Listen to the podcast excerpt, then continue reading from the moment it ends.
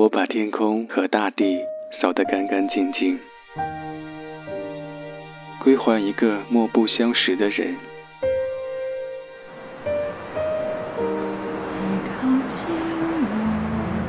我寂寞的等，我阴沉的等。二月的雪，二月的雨，泉水白白流淌，花朵为谁歌唱？民谣与诗，用音乐倾听彼此。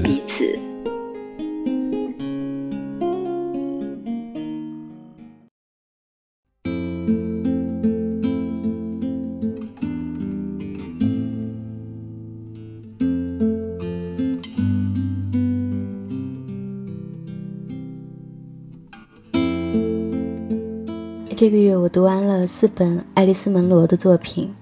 这位以短篇小说见长的加拿大作家，以精妙的语言和对生活丰富而温情的洞察，捕获了我。读门罗的时候，我常常走神，很多东西从记忆深处涌出来。虽然他写的是北美小镇的故事，可是，在那些看似平淡无奇的生活细节里，在关于恋人、夫妻、手足。亲子关系的微妙描写里，我分明看到了自己的生活痕迹。比如在那篇自传性质的短篇《声音》里，他写妈妈，他把当时几乎全黑的头发编成辫子，然后用发卡将辫子在头顶上紧紧地束成发冠。如果她是别人，不是我的妈妈，我会认为她漂亮的摄人心魂。我脑海中不自觉浮现起我妈妈的一张照片，头戴一顶黑色宽檐礼帽，修长的手上紧贴着一双黑色长手套。妈妈手扶帽檐，下巴微微扬起。如果她还没被冠以母亲的角色，我会觉得她异常美丽。还有查德烈家族和弗莱明家族里，门罗写家庭聚会上的姨妈们。姨妈们有着咄咄逼人的胸脯，全副武装一大堆，还有丰满的肚子和屁股，而且跟已婚妇女一样，都穿着紧身内衣。在外面的大千世界里，他们都经历了很多事，遭遇过事故，也有人向他们求婚，还碰到过疯子和敌人。我想起我的姨妈们，长得都很像，有各自的命运，但都很乐观。门罗笔下的人物和生活都让我觉得莫名熟悉，尤其在描述女性心理、女性成长历程中的决定性瞬间上，他捕捉那些秘而不宣的想法、欲望、行为之细腻准确，让我在惊叹之余又觉得，不是我在窥探别人的生活，而是门罗窥视了我的心。这里是民谣与诗，我是小婉。今天我想带你走入这位在二零一三年斩获诺贝尔文学奖的女作家爱丽丝·门罗，她的短篇小说世界。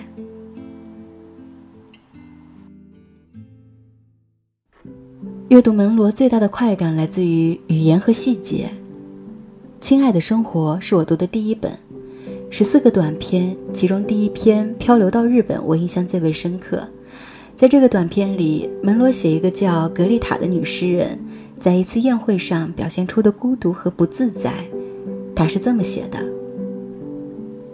格丽塔往里走，她一直在微笑，没有人像是认出了她或带着愉快的表情看她。他们有什么必要这么做呢？人们的目光从她身边划过，然后继续交谈。他们哈哈大笑，除了格丽塔。每个人都身处朋友之中，开着玩笑，谈论着半公开的秘密。每个人看上去都找到了欢迎他们的人。当我读到这段，仿佛就置身在一个喧嚣的宴会里，甚至连笑声都觉得刺耳。这种在社交场合被冷落、被孤立的情形实在是太熟悉了，它击中了我。唤起了那个曾经社交恐惧、害怕人群的我。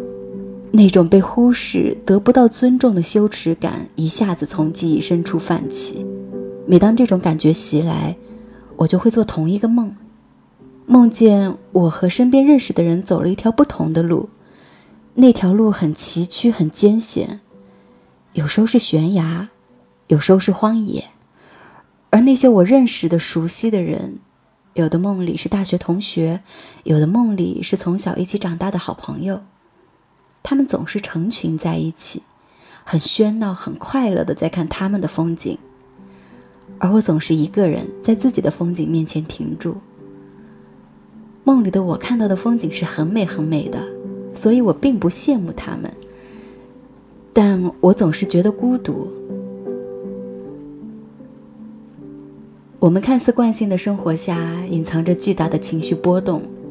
而这种波动，有的时候连我们自己也意识不到，直到你反反复复做同一个梦，你才发现，原来藏在这惯性之下的，是某种自我意识，某种创伤。门罗把这种私人的、隐秘的瞬间展示出来，让惯常的生活洞开缝隙。我和书里的格丽塔一样。为了不看起来像个异类，一度渴望走进人群，尝试着去附和、去攀谈。这种想要融入群体的心情，正如门罗所写：迫切渴望随便什么人，像扔给狗一根啃过的骨头一样，扔给他一个交谈的机会。我想起了我人生中最为尴尬和局促的一次社交。在场的几位在这座城市不是颇有财富，就是颇有名气。其中那位最有财富和名气的，趁着酒兴提了一幅字，送给了另一位和他地位相当的人，接着又提了几幅字送给除我之外的其他人。事实上，在这场饭局中，这位成功人士应该都没有注意到我，哪怕这一桌仅六人，我想，他一定连我的名字都没记住。一年之后，当我在某个聚会上再碰到他，在他疑惑地问“我们是不是哪里见过”时，证实了我当时的想法。我并不想得到他的墨宝，但我不喜欢被轻视。我觉得在这种情况下，哪怕是出于礼貌，也应该安慰一下这个忙碌了一天还没有得到过奖赏的女孩。但他没有。他放下了毛笔，端起了酒杯。他们站着干杯，手中都有一幅字，墨迹还没干。等他们回到家，这幅字可能被裱起来，也可能被扔掉。明明不重要，可我克制不住不去想。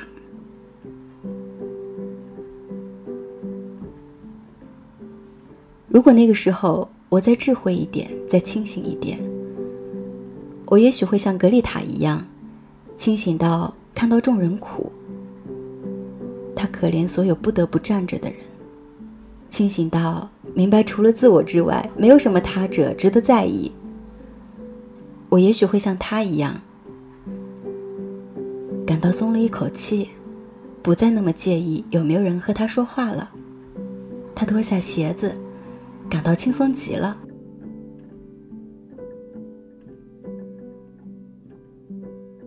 门罗就这样用他真实冷静的语言，让我暴露，让我压抑，然后又让我释怀。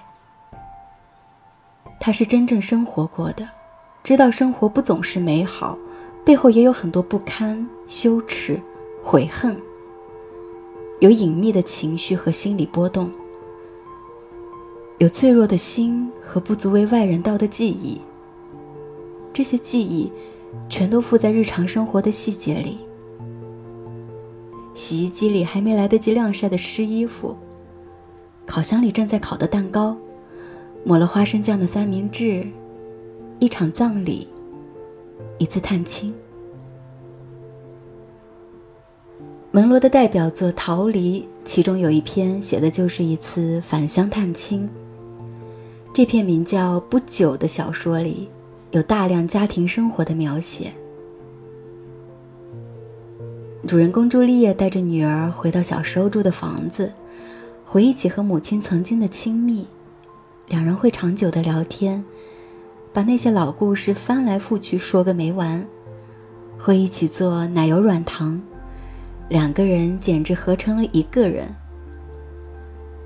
如今他们很久不互动了，连沟通几乎都没有了。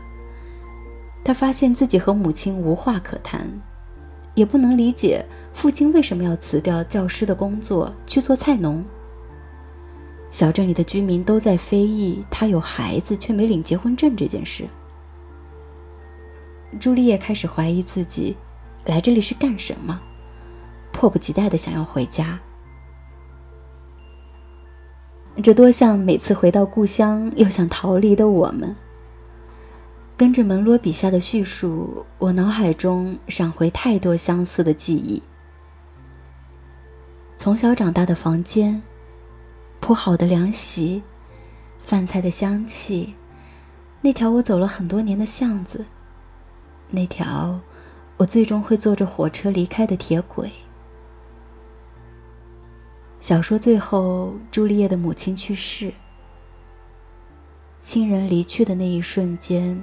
通常不会使人感到悲伤，而真正会让人感到悲痛的，是多年以后，朱丽叶回到旧屋，回忆起某次母亲对她发出呼喊：“不久我就能见到朱丽叶了”的时候，朱丽叶没有任何回应。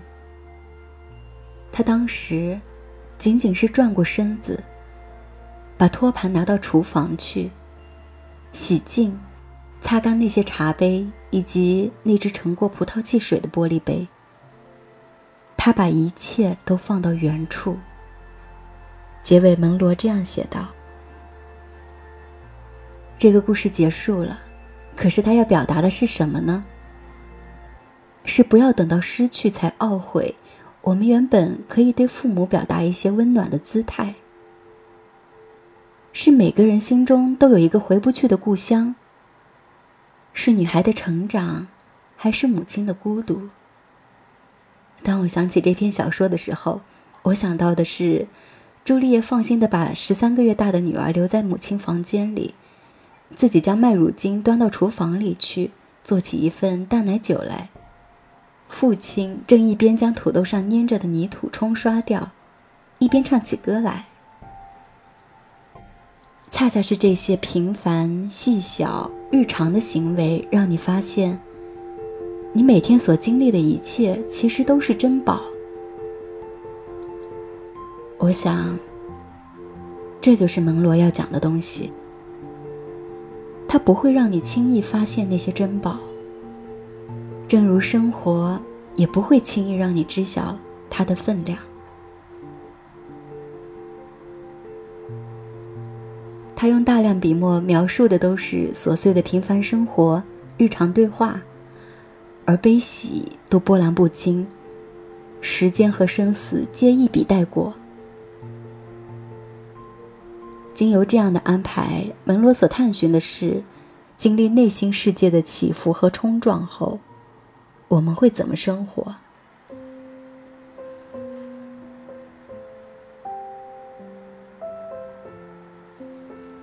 我在一个停滞的状态下读到《爱丽丝·门罗》。两个月前，我辞了职，决心探索自我的写作。每天我去离家三四公里的西西弗书店看书，专挑国外的小说读，以短篇为主。我对短篇小说的热情是从茨威格和毛姆开始的。好的小说不是一开始就让读者知道作者要表达什么。而是像憋大招一样，最后才给你一剂猛药，让你陡然发现，生活的真相原来就藏在漫长的细节铺垫里。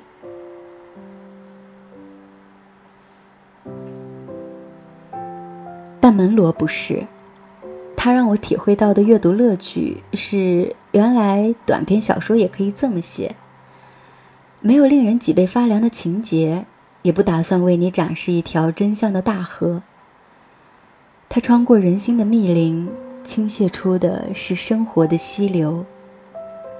我希望我能成为一个对生活更有理解的人。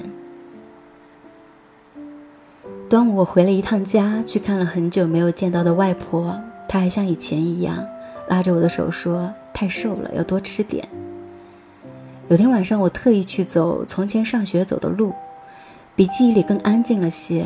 小学同学的家那边盖起了新房，门前的柚子树还在。我站在那里追溯了一下童年。在家的那几天，我哪里也不去，每天就带着两个小外甥女玩，给他们拍照片，和他们一起躲在被子里玩陌生人敲门的游戏。妹妹身材胖了一些，但脸还是清秀的模样。妈妈总在厨房，听起来很日常、很琐碎，但这就是生活啊！我很想继续留在家里陪伴家人，但我有自己要去实现的东西。虽然每一天都有新的困难，每一天都想自我放弃。等我探索到更成熟的写作，我会愿意写写童年，写写故乡，写写那些我不理解，也许最后会和解的人。门罗是怎么跟生活和解的呢？这位已至耄耋之年的老人，作品里都是对人的走入和理解，这是我真正喜欢他的地方。在《爱的进程》里，他写两代人的恩怨，最好还是当场和解吧。纵然分手是迟早的事儿，善意与和解的时刻仍旧值得拥有。在《亲爱的生活》里，他写不合时宜的妈妈。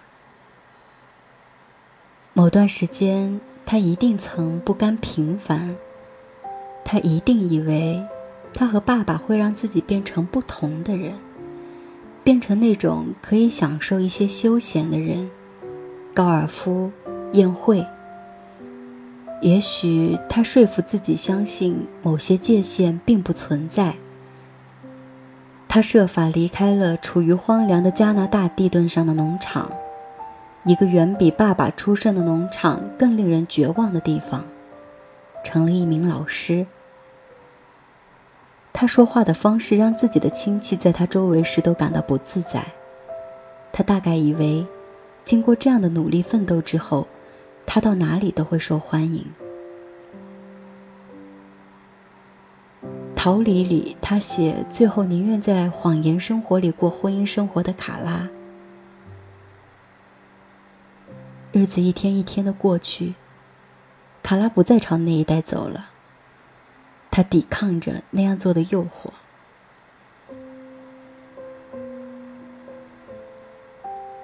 不加渲染，又很温暖，让人感动。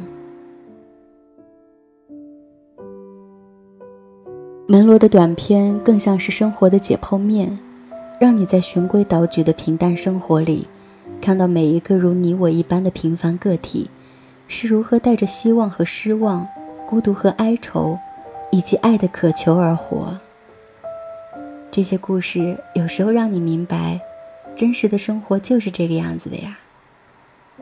有时候又会让你感到困惑，而后，你将重新回到生活里，去理解，去验证。